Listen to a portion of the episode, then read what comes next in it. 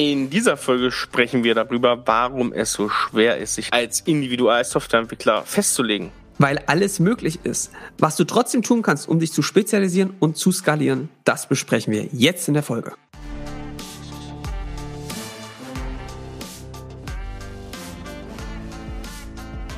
Willkommen zum Scaling Champions Podcast. Konkrete Tipps und Werkzeuge für die Skalierung deines IT-Unternehmens. Hier bekommst du komprimiertes Erfahrungswissen aus über 80 Skalierungsprojekten pro Jahr. Zusammengestellt von Johannes Rasch und Erik Osselmann.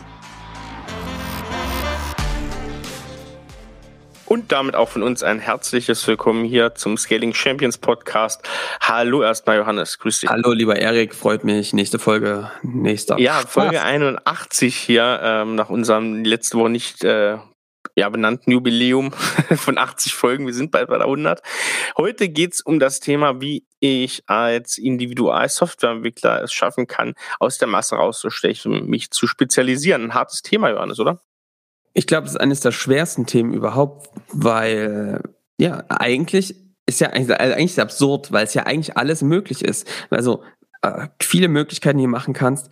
Doch gerade das ist eigentlich die größte Herausforderung. Also für uns immer wieder ein herausfordernder, äh, eine herausfordernde Aufgabe, aber macht auch viel Spaß. Hat, wenn du es einmal rausgefunden hast, wie es funktioniert, echt richtig Potenzial, Spaß zu machen. Also wenn du einmal den Knackpunkt gelöst hast, äh, geht meistens die Post ganz gut ab, weil da eben viel Umsetzungspower meistens dahinter ist. Aber vielleicht hol ich dich und wir dich mal in ein Szenario, wo ganz viele Individualentwickler drin sind. Also ich rede hier von Unternehmen so zwischen ja, 10 bis ja, mal 20, mal 30, 40 äh, Mitarbeiter und es gibt eben viel Individualprojektgeschäft. Kunden mit sehr unterschiedlichen Anforderungen kommen oft über Empfehlungen, weil man eben schon einen guten Job gemacht hat. Gerade bei Leuten, wo es vielleicht nicht so eine Standardlösung gepasst hat, haben die eben geholfen, ähm, wirklich eine gute Lösung zu bauen. Zum Teil direkt mit Kunden in Einsatz, aber zum Teil auch eben oft über über Dritte, wie jetzt zum Beispiel ne, eine Gulp, es gibt viele so eine, ne, die also zentral ja einkaufen und dann an den großen Konzernen dran sitzen und dann eben Ressourcen für einzelne Projekte abkaufen, ne, über so eine Vermittlung. So. In dem Szenario sind viele drin und dann kommen oft die UnternehmerInnen zu uns und meinen, sagt mal, Leute, ich habe das gehört mit dieser Skalierung, was ist denn das? Wie muss ich mir das vorstellen? Weil ich kann es mir bei uns nicht vorstellen. Bei uns ist jedes Projekt individuell, es gibt keine Muster, ich habe schon mal geguckt, es ist ganz schwierig here we go. Ja, und jetzt ähm, darfst du, lieber Zuhörer, dir mal überlegen, was macht man jetzt? Wie geht man da vor? Die Lösung bitte einfach einsenden an podcast at scaling-champions.com. Nein, also äh, ja, das ist echt eine Aufgabe, weil oft äh, es wirklich so ist, dass du die Muster nicht so eindeutig erkennst und dass es gar nicht so trivial ist. Und in dieser Folge wollen wir mal darüber sprechen, wie kriegt man es denn trotzdem hin, eine Spezialisierung rauszuarbeiten, einen Fokus rauszuarbeiten und ja, einfach da äh, vorwärts zu kommen. Wollen wir starten, Erik?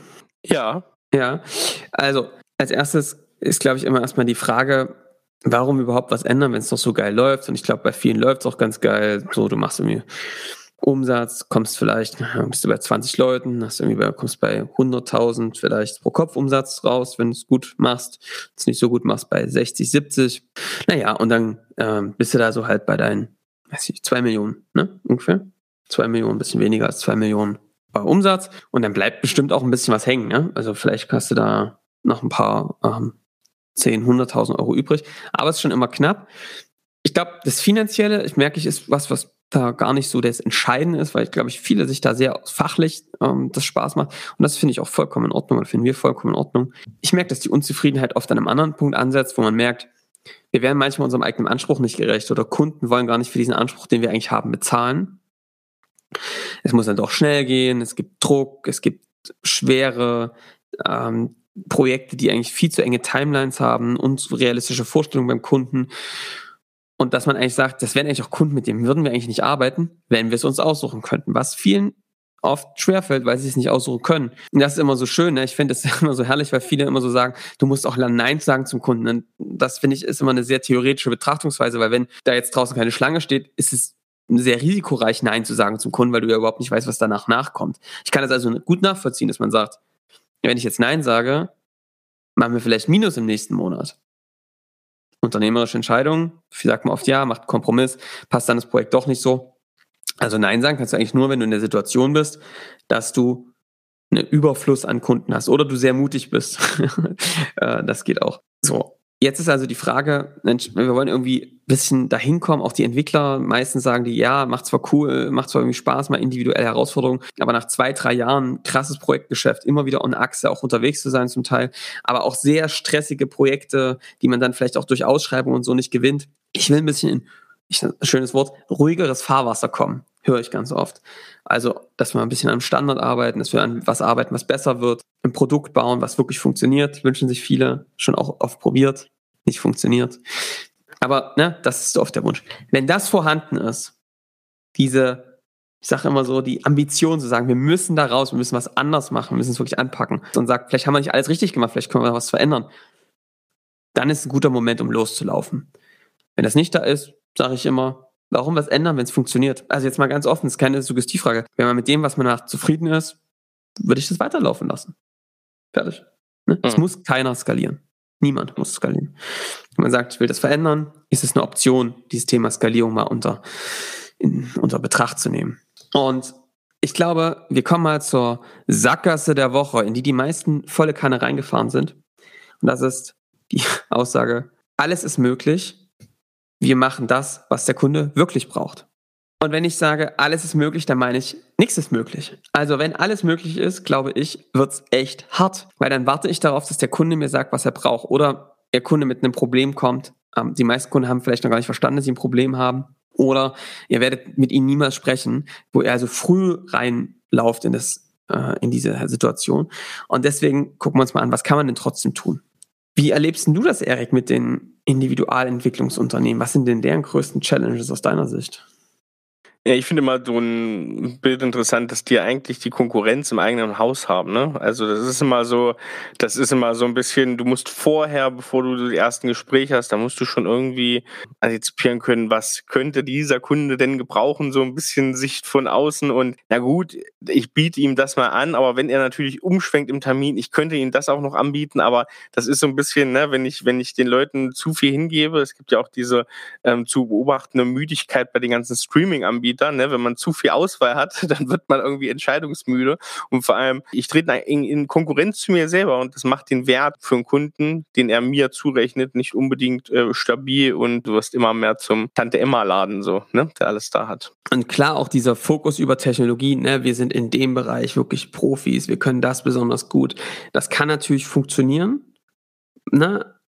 Aber es gibt mittlerweile halt auch sehr viel Konkurrenzdruck. Auch viele, einfach auch junge Unternehmen, die es schon verstanden haben, wie man das clever macht. Und die Luft wird manchmal ein bisschen enger, merken manche auch am Tagessatz oder ne, an dem, die Leute verkauft sind. Ich glaube, und ein Riesenproblem ist einfach, wenn du dann noch über Dritte verkaufst, die dann dich in den Konzern verkaufen, dann hast du halt den Kunden nicht bei dir, du kannst ihn eigentlich nicht steuern, da werden wahrscheinlich Dinge entstehen, wo du ethisch, moralisch sagen würdest, nee, so macht, so baut man keinen guten Code, so, so macht man das einfach nicht, ne? Und das wird, glaube ich, zu Konflikten führen.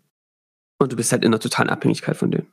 Ich wollte gerade sagen, also mal, mal ganz böse gesprochen, für mich ist das immer so ein Punkt, das wirkt oft wie moderne Sklaverei. Also, ja. Ist so. Ist hart, ist so. aber es ist so. Also, wenn man da jetzt sagt, wir wollen loslaufen, dann würde ich als erstes, bevor wir jetzt anfangen, irgendwas Technisches zu machen und so, nochmal ganz kurz fragen, warum haben wir das ein bisschen nicht gemacht? Weil ich glaube, wenn wir jetzt einfach das Gleiche weiter und stärker versuchen, dann wird das nicht irgendwie helfen und wird sich nicht verändern. Wir merken ja, dass es vor allem die Glaubenssätze sind, die einem da im Wege stehen. Einen hat man schon, ne? alles ist möglich, wir machen das, was der Kunde braucht, was eigentlich ja richtig ist. Hier wird das nur verwendet unter, wir machen in jedem Projekt das, was der Kunde gerade braucht und fangen jedes Mal wieder von vorne an. Und ich glaube, da führt der Glaubenssatz zu einem Problem. Ein weiterer Glaubenssatz, den ich oft beobachte, ist, wir können uns gar nicht auf ein Thema festsetzen und spezialisieren, weil unsere Entwickler immer wieder, also gerade die Seniors, was Neues machen wollen. Ich glaube, das hatten wir auch schon mal behandelt. Die Idee oder wie man es anders lösen kann, ist zu sagen, Punkt, glaube ich auch, ist richtig. Man kann ja auch neue Dinge bauen, indem man am Standard weiterbaut, indem man das standardisiert, was man tut, indem man diesen Standard noch weiter in die Exzellenz führt und damit kann man viel mehr an neuen Dingen arbeiten, also eher in so eine Produktdenke kommen, als in einer, äh, ja, wir machen in jedem Projekt, müssen wir hier ähm, ne, individuell was leisten, weil das ist sehr viel Druck und man wird oft seinem eigenen Anspruch nicht gerecht. Also das sind so zwei Glaubenssätze, die äh, schaden. Welcher auch noch richtig schadet, Erik, ist, wir sind halt so eine Projektkrauterbude. Bei uns ist halt immer alles individuell. Ja, das kann sein. Ist auch, ne, okay. Ich glaube, der hilft nicht dabei, in eine Wiederholbarkeit und in eine eher Arbeit am System zu kommen. Und welcher Glaubenssatz auch nicht hilft, ist, wir sind halt Entwickler, wir haben nichts mit Marketing und Sales zu tun. Wenn du diesen Glaubenssatz hast als, als, als Geschäftsführer, Unternehmerin von einem Unternehmen, dann wirst du immer die Verantwortung für den Vertrieb, für die Wiederholbarkeit, wiederholbare Kundengewinnung bei jemand anderem suchen und nicht bei dir und nicht bei euch im Unternehmen und deswegen wird es oft nicht passieren. Also wenn man dieses Selbstbild immer weiter verstärkt, dann wird es dazu führen, dass es Realität wird. Und dann gibt es, glaube ich, Probleme. Ich glaube nicht, dass es ein Widerspruch ist, einen guten Dienst am Kunden zu machen, großartige Technologieleistung zu verbringen und das noch gut an den Mann und die Frau zu bringen, auf eine authentische Art und Weise. Man muss ja, also das sollte auch irgendwie überhaupt nicht passieren. Dieses raus bitte Sales und Marketing aus dieser Versicherungsvertreterbrille zu bringen und aus dieser, aus dieser Ecke. Man kann sozusagen sehr authentischen Kundengewinnung machen. Es gibt sehr viele Beispiele davon, die das sehr cool machen. So, ich glaube erstmal, das ist wichtig, diese Glaubenssätze aufzulisten, sie anzugucken und zu sagen, helfen die uns wirklich, die wir dann in der Vergangenheit hatten. Ähm, da hier jemanden zu holen, mit dem man das reflektieren kann und dann mal zu sagen, ey, wie denken eigentlich der andere? Ich glaube, das ist ein erster wichtiger Schritt, um eigentlich wirklich mit einer anderen Denkweise an diese Themen ranzugehen. Sonst wird man immer wieder in den gleichen Sackgassen landen, auch wenn man die richtigen, vermeintlich richtigen Dinge tut. So.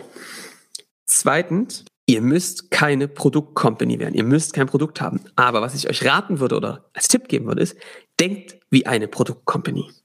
Also ihr müsst kein eigenes Produkt haben, mhm. aber wenn man so anfängt so zu denken, hilft das total. Also wenn man sich eher überlegt, stellt euch mal vor, wir wären jetzt eine Produktcompany, wir haben einen Kunden und dem müssen wir helfen und sein Problem lösen. Wie können wir das systematisch machen? Mir hat mal ein Unternehmer gesagt, das fand ich super smart, der hat gesagt, Johannes, du musst dein Unternehmen eigentlich denken wie ein Franchise-System. Du musst ja kein Franchise-System draus machen, das ist auch oft kein guter Rat, aber wenn du so denkst, dass du sagst, wie können wir es wiederholbar machen, wie können wir stupide, wiederholbare Aufgaben skalieren, automatisieren, ne, äh, eliminieren am besten, wie können wir Dinge so wiederholbar machen, dass man es einfach replizierbar machen kann, dass man wirklich Wert schafft, der im Produkt, im Prozess liegt und nicht nur in dem Kopf der Menschen. Es nimmt einen unglaublichen Druck raus und du schaffst einfach die Komplexität zu reduzieren oder sie besser handeln zu können. Von daher, diese Denke wie eine Produktcompany. Wie denkt eine Produktcompany? Die denkt eher in grundsätzlichen Lösungen. Nicht, ich mache das für diesen einen Kunden jetzt so, sondern die sagen, wie machen wir das für diese Kundengruppe? Für alle lösen wir dieses Problem wiederholbar. Wie schaffen wir nicht jetzt ein Projekt, was wir machen, sondern wie schaffen wir einen Prozess oder ein Produkt, dass dieses Problem, wenn man durchläuft, immer wieder wiederholbar läuft.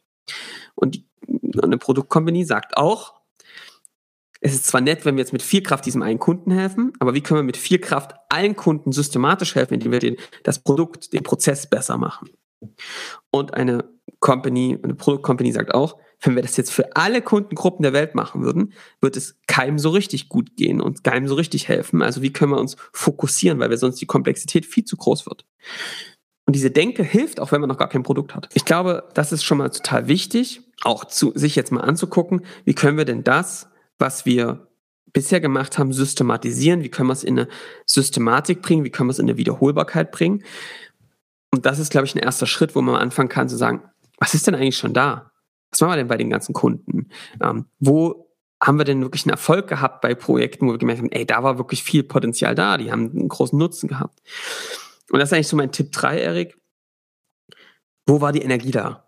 Ja, das ist, glaube ich, die bessere Frage, als hier irgendwelche BWL-Matrizen äh, zu machen und, und die ganze Zeit Portfolioanalysen zu machen. Ich glaube, so findet man, oder wir finden es so oft nicht, sondern eher über die Frage, wo war die Energie da? Wie siehst du das, Erich, mit der Energie? Das ist auch so ein Punkt, der, glaube ich, nochmal zu so einem gewissen Denkfehler führt, wenn man sich überlegt, okay, für wen machen wir es denn jetzt? Und wir haben keine Muster erkannt und wir haben keine gleichförmigen Kunden. Dass oft so ein äh, voreingenommenes Bild auch herrscht, was ist so eine Positionierung, das hat man ja auch schon oft. Und dass man dann oft drauf äh, geht und sagt, ja, wir haben nun mal nicht fünf was weiß ich, ähm, Verlagshäuser, die jetzt irgendwie äh, eine Software äh, benötigen, sondern wir haben das und das und das. Und deswegen ist es da nochmal wichtig, tiefer zu gehen und eher diese, diese beispielsweise sozialen Aspekte oder die, die Aspekte des Einkäufers mir anzugucken und zu sagen, ja, ja, okay, ich habe da einen Verlag und ich habe da ein Bauunternehmen und ich habe da ähm, eine Institution, irgendwie eine Uni und die äh, bekommen aber das Gleiche, zumindest so zwei Drittel dieser Dienstleistung ist gefühlt immer gleich. Also da auch so ein bisschen mal mal zu nehmen, welche Teile machen wir denn immer, so ein bisschen auch in die Projekte reinzugucken und so und darüber eher was zu finden. Das macht sich da viel besser und deswegen ist dieser das ist eine Herangehensweise, dieses über dieses Energiethema zu machen, weil dann kriegt man es ganz gut raus und mal wirklich das, die Projekte zu nehmen, die so ein bisschen klein zu schneiden, bestimmte Projektteile zu nehmen und dann mal zu sagen, okay, wo machen wir das und was haben wir da gemacht, was ist da der Punkt, nicht zu sagen, wir gucken jetzt mal nach Branchen oder sowas und auch zu fragen, wofür schätzen uns denn unsere Kunden, wofür geben die uns ja. ein gutes Feedback, warum empfehlen die uns denn weiter? Auch das ist oft ein Punkt, wo wir gucken, was ist da da.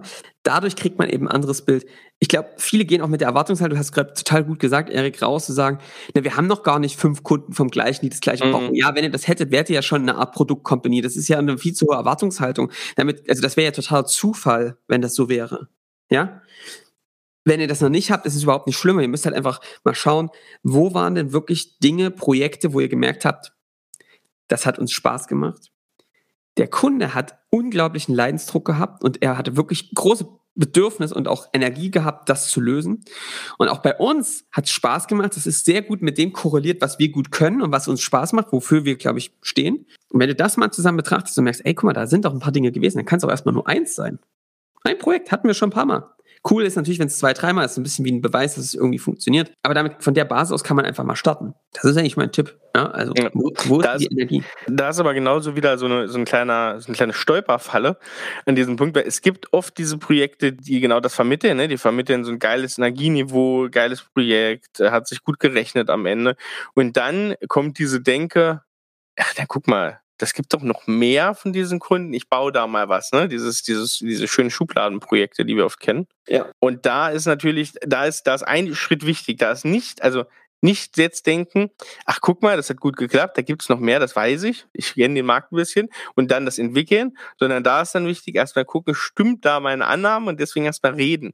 Also, oder, ne, oder was, dann, wie sowas immer oft entsteht, Erik, ist übrigens, dass dann, dass in dem Unternehmen, wo du das gebaut hast, dass die dann sagen, oh, das ist so genial. Das ja. braucht jeder am Markt. Ja, ja, ja. Erkenn, genau. ich, wir kennen uns ja aus in der Branche. Das braucht jeder am Markt. Und wenn ja. sowas kommt, würde ich immer sagen, juhu, ja.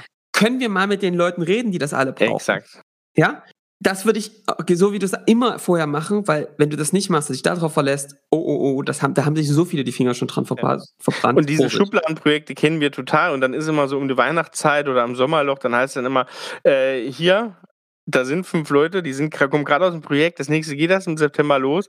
Setzt ihr euch mal wieder ran an unser ähm, Prototyp XY, dass die Beta jetzt mal rauskommt dann im Frühjahr und dann, ne, das, also ey, ganz ehrlich, wie viele Unternehmen wir kennen, wo das so ist, bitte ja. diese Schubladenprojekte aus Einzelprojekten anders bewerten und da erstmal einen Schritt nach dem anderen gehen. Exakt. Ich würde da wirklich nur weitergehen, wenn ihr da eine Idee habt, dann geht ihr raus zum Kunden. Das haben wir schon ganz oft äh, auch mal thematisiert, wie man das macht. Ich, ihr merkt, das ist, also es ist wirklich der Game Changer. Das ist der harte Weg und es setzt die Herausforderungen, die es in solchen Themen gibt, direkt an den Anfang. Aber das ist auch richtig so. Weil wenn ihr da durch seid, dann ist der Weg viel einfacher, viel, viel einfacher. Aber gebt euch doch nicht der Illusion her, diese Selbstbeschäftigung, das einfach Jahre zu machen und dann am Ende zu merken, das brauchen gar nicht so viele und es ist super schwer zu verkaufen. Geht am Anfang hin und dann baut ihr es direkt am Kundenbedarf aus. Das viel bessere Vorgehen. Mhm. So, Erik, und jetzt Tipp Nummer vier. Ihr müsst euch nicht über eine Zielgruppe positionieren. Es gibt viele andere Wege, wie das auch geht. Mhm. Und wir haben ganz viele Beispiele dafür. Wir haben ein Beispiel dafür für jemand, der sagt, wir machen, wir sind die Plattformbauer. Ne? Die bauen nur Plattform. Plattform schon mit einem gewissen Fokus, es geht immer um B2B und da sind die Plattformbauer. Oder haben sich auf ähm, das Thema UX, ich will jetzt gar nicht zu viel versprechen ja, oder zu viel erzählen, ähm, auf ein gespündes Thema UX in einem Segment fokussiert, was gar nichts erstmal mit der Zielgruppe zu tun hat. Und eine sehr breite Zielgruppe haben dort aber eine Problematik festgestellt, die viele haben. Oder wir haben eine andere Firma, die ist Kollege von DevBoost, die auf die haben wir schon ein paar Mal referenziert, die machen auch sehr viele Sachen richtig. Guckt euch die mal, Jungs und Mädels mal an. Die haben zum Beispiel gesagt, die haben gemerkt, dass viele SaaS Software-Companies wirklich viele technische Schulden haben. Was kann man machen, um die abzubauen? Wie kann man die Teams da befähigen? Was sieht man daraus? Klar, das ist über die Zielgruppe. Was die aber gemacht haben oder was viele tun, ist, die sagen, was, was uns stark macht, ist, wir können Spezialprojekte, auch nach einem gewissen Muster. Und wir können das Thema auch fitter machen der Leute. Das ist noch ein Thema, was wir uns irgendwie umtreibt. Und daraus bauen die dann Standardprodukte. Also die gehen schon über diese Positionierung. Wir sind einfach in einem Gebiet wirklich, wirklich spitze. Jeder will einen Spezialisten in solchen Themen haben. Darüber kann man schon Technologien nutzen, man kann aber auch über eine bestimmte Problemstellung sagen, dafür sind wir die Nummer eins am Markt, das früh claim und dann so eine Art wie ein hochbezahltes SWAT-Team ja, im mhm. Hintergrund haben, dass man sagt, wir haben, wenn du das Problem hast, haben wir ein hochbezahltes SWAT-Team. Ja, das ist teuer. Ne? So hier Premium-Positionierung, Leuchtturm-Positionierung. Ja, das ist teuer, aber dann ist das Problem 100% weg. Mhm. Also du räumst, holst auch nicht das SWAT-Team, wenn es gerade mal so ein bisschen nur nicht klar bist, ob es da Probleme gibt, sondern du holst das SWAT-Team, wenn dort aufgeräumt werden muss. Ja, ich finde immer so eine ganz schöne Metapher ist so ein Maßschneider, ne? Also ein Maßschneider, der macht halt, der macht Maßanzüge, ob das jetzt am Ende für jemanden ist, der heiratet oder jemanden ist, der sich jedes Jahr, jedes halbe Jahr einen schönen Maßanzug einfach fürs Büro, für die Kundentermine ähm, gönnt. Und der hat auch, ne, der hat, du kommst dahin und dann, und dann kommst du einen maßgefertigten Anzug, so, aber natürlich hat ein Maßschneider, der hat die Schablonen für die, für die Seitenteile, fürs Rückenteil, der hat verschiedene Stoffe da. Das ist, du kriegst einen hochindividualisierten Anzug, den niemand sonst auf der Welt hat, na klar. Aber trotzdem ist es für den nicht individuell, weil der weiß trotzdem, wie er die Naht näht, der weiß trotzdem, welche Teile er verwendet, der kennt die Schnittmuster und dann hat er ein paar davon. Und wer es am Ende bekommt, ist auch egal, weil natürlich, das kostet viel, aber er ist ein Spezialist. Also deswegen da mal manchmal so da reindenken und da hast du trotzdem noch ganz viel. Das ist trotzdem für den cool, weil der sieht trotzdem jeden Tag seine Arbeit ein bisschen anders und die Ergebnisse sind anders. Ne? Also und du kannst in das Thema Befähigung, Seniors leiten andere ja, an, ja. können Vorbild sein für sie. Das ist was, was richtig geil funktioniert. Das heißt, es gibt also mehrere Möglichkeiten. Du kannst dann anfangen, wirklich Trainings bei dir zu standardisieren. Du kannst technische Plattformen nutzen, Apps selbst bauen auf diesen Plattformen. Es gibt also da viele Standardisierungsmöglichkeiten, weil du auch merkst, da ist was. Ich kann euch sagen, was oft den Durchbruch bei diesem Projekt Entwicklungs-, Individualentwicklungsunternehmen bringt, ist, dass du sagst, es gibt einen klaren Lösungskorridor, in dem du dich bewegst. Und in dem Ideenraum, dort könnt ihr jetzt nach skalierbaren Lösungen suchen. Und du kannst dir nicht vorstellen, Erik, was da alles passiert. Unternehmen, die vorher gesagt haben, es gibt keine skalierende Idee, da bin ich ja mal gespannt, was da passiert. Gehen mit uns los, finden raus, ah, da ist Energie, oh, da ist was, Gespräche, ah, alles klar, gibt es ein paar Lösungskorridor konzipiert. Wir bringen die Unternehmen A, B, Y oder Entscheider darüber, das Problem zu lösen. Und auf einmal, so dann habe ich gefragt, und jetzt sammelt ihr mal alle Ideen für Probleme, die wiederholbar auftreten, wo eine skalierbare Idee cool wäre am Ende bei 50 haben wir aufgehört. Bei 50. Jetzt wissen die gar nicht, wo sie anfangen sollen. Hm. Das ist cool. So, das geht, ja. weil du einen klaren Korridor hast. Du kriegst die Ideen, siehst du gar nicht, wenn du so allgemein drauf guckst. Und es gibt genügend Nischen. Also das, sowas lasse ich auch nicht gelten. Also dass jemand nicht ja. sagt hier, es geht, also es geht nicht und irgendwann sind die Nischen weg. Auf gar keinen Fall. Gerade bei digitalen Geschäftsmodellen, bei der oder vor allem bei der der Schaffung digitaler Geschäftsmodelle. Das ist ja für euch da draußen wichtig als IT-Unternehmen. Ey Leute, da gibt es so viele Nischen. Die werden, die werden eher mehr als weniger. Glaubt mir, eine Nischenbesetzung findet jeder. Definitiv. Ja, Johann, ich würde sagen, äh, hast du noch einen Tipp oder sind wir durch mit deinen Tipps? Nee, das waren meine Tipps. Ich kann hier nochmal zusammenfassen, Erik. Fass nochmal zusammen, eine rasche Zusammenfassung, Johannes. Die rasche Zusammenfassung. Also, Sackgasse, alles ist möglich. Wir machen das, was der Kunde wirklich braucht im Projekt. Hm, herzlichen Glückwunsch.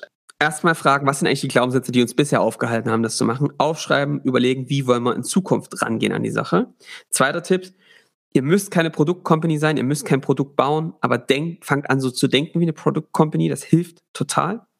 Tipp Nummer drei, überlegt euch doch mal, wo war die Energie da? Bei welchen Kunden, bei welchen Projekten, bei welchen Lösungen, die ihr gebaut habt? Das ist ein guter Ansatz, um mal einen Ansatzpunkt zu finden. Und danach, was der Erik sagt, rausgehen mit den Kunden sprechen, um es zu validieren. Wenn ihr das nicht macht, wird es gefährlich. Dann kann man schnell in die Sackgasse reinlaufen, was zu bauen, was keiner braucht. Und Tipp Nummer vier, ihr müsst euch nicht immer auf eine Zielgruppe spezialisieren. Es gibt viele andere Möglichkeiten, sich auf ähm, Problemlösung, auf Lösung, auf eine wirklich eine innovative Lösung zu konzentrieren. Es gibt viele Möglichkeiten. Denkt vielleicht nochmal dran, als euch als A-Team, als SWAT-Team zu positionieren für ein Thema, wo ihr wirklich extra klasse seid, eure Expertenpositionierung nach außen zeigt, euer Wissen auch mitverkauft und gleichzeitig einfach die Nummer eins seid, wenn ein Kunde vor diesem Problem steht. Das war's. In aller rascher Kürze. In aller rascher Kürze. Yo. Und jetzt kommt in aller Kürze hier die Feedback-Ecke noch dazu. Und zwar schreibt ähm, bei iTunes Anni Danzella, ähm, ja, wir haben diese schönen Namen bei iTunes des Öfteren, ähm, der schreibt, die oder der, das kann ich leider nicht erkennen, schreibt, Erik und Johannes inspirieren mich oft mit anderen Themen, äh, zu beschäftigen, nicht mein Daily Business sind.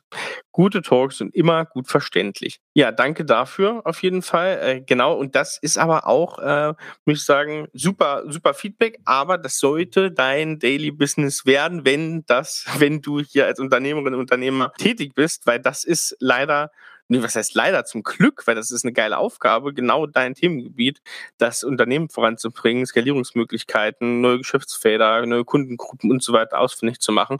Und genau dafür ist der Podcast da. Also danke für dein Feedback und cool, wenn wir dich da anregen können. Wenn ihr auch Feedback schreiben wollt, dann macht das Ganze Podcast at Scaling-Champions. Wir verlinken euch in den Show Notes auch jede Woche unsere persönlichen LinkedIn-Accounts. Da könnt ihr uns auch gerne ähm, schreiben, Freundschaftsanfragen schicken oder natürlich die Bewertungen bei iTunes nutzen. Wie gesagt, abonnieren und so weiter nicht vergessen. Aber ganz kurz nochmal, Johannes, bevor wir jetzt. Äh, ich wollte noch was sagen, Erik. Ähm, Sag mal, spring mal rein. tut uns wirklich einen riesen Gefallen, wenn ihr uns ein Feedback gebt. Auch welche Folgen euch bisher am besten gefallen haben. Das ist wirklich wie so ein kleiner Applaus und das hilft uns immer noch weiterzumachen, noch mehr Gas zu geben. Das heißt, schreibt uns gerne mal, wie ihr es findet, welche Folgen euch besonders gefallen haben und was ihr genau cool findet, weil dann können wir da noch mal stärker reingehen. Und das würde uns total freuen. Also das freut ja, uns jetzt genau, schon. Ne? Genau, genau. Wir probieren ja mal eine kleine Varianz reinzubekommen. Ne? Also auf ein Sales-Marketing-Thema kommt wieder so ein bisschen was, was Unternehmer-Mindset und sowas angeht. Deswegen ähm, sagt uns da gerne, wie auch die, wie die Aufteilung vielleicht, auch wie ihr euch das wünscht und ähm, mal gucken, was da für Nachrichten von euch kommen. Themenvorschläge, ich habe ich letzte Woche schon gesagt, immer auch gern genommen von uns. Thema, wir sind gerade ein bisschen vorproduziert, weil diese Woche sind wir mit dem ganzen Team in Brandenburg, in der, in der Uckermark sind wir, äh, im Sommerhaus, im Scaling Champions Sommerhaus. Das machen wir jedes Jahr. Freust dich schon? Ich kann ja jetzt nur sagen, freust dich schon, weil was machen wir da so? Ich freue mich wie wild, Erik, weil das wirklich für mich äh, so ein Retreat ist, wo, also er hilft mir, glaube ich, sehr, wirklich das Bonding wieder zu erhöhen Mhm. Gerade bei solchen anstrengenden Kollegen wie ihr seid, ist das ja immer mal wichtig. Das ist schon wichtig, ne? Und gleichzeitig ist es wirklich super, dass du, dass du einfach mal über andere Themen auch sprechen kannst, für die im Alltag einfach nicht so viel Zeit ist, ne? Ja. Und einfach auch gemeinsame Aktivitäten machst, die jetzt nicht so gezwungen sind, yo, wir bauen jetzt einen Spaghetti-Turm mit Marshmallows. So. Also, ja, weißt du? ja, genau. Diese klassischen, diese klassischen, ja, teambildenden Maßnahmen, die man immer so von gewissen Anbietern immer bekommt. Genau, da ja. probieren wir jetzt ja zurückzuhalten. Wir machen, ja, ja, bei uns ist halt ein bisschen, ist ein bisschen lockerer, ist aber eine ganze Woche wirklich, wo auch, wo es auch still steht. Also ist halt so, das gönnen wir uns dann auch. Einseitig da mal zu sagen, ne, jetzt ist gerade keiner wirklich verfügbar und vor allem ähm, machen wir auch einen einzigen Slot in dieser ganzen Woche, wo es wirklich hart um Business-Themen geht. Es geht viel um persönliche Weiterentwicklung, viel um persönliche Themen und einfach Spaß zu haben. Ne? Also so wirklich als Was Team zusammenzuwachsen. Wir können mal einen kleinen Sneak Preview geben, worum es dieses Mal geht und wir können ein paar Erkenntnisse dann auch wieder mitgeben, was wir rausgenommen haben. Also Erik, für mich meine Top Top 3, die ich diese, diese, dieses Mal mache, oder was wir dieses Mal machen, ist, also ich freue mich sehr, ich kann nicht Top 3, sind Top 4 wahrscheinlich. Ich freue mich wieder sehr aufs gemeinsame Kochen. Ja. Also wirklich, es ist ja so irgendwie essentiell für uns so dieses am, um, also für ich finde das ja herrlich, irgendwie auch in meiner DNA, so an einer langen Tafel mit einzusitzen, ähm, mhm. gutes Essen und äh, gute Gespräche mit gutem Wein da freue ich mich total drauf und vor allem der Prozess des gemeinsamen Kochen, der macht mir eigentlich uns, also mir macht ja sehr viel Spaß. Ich glaube ja. dir auch.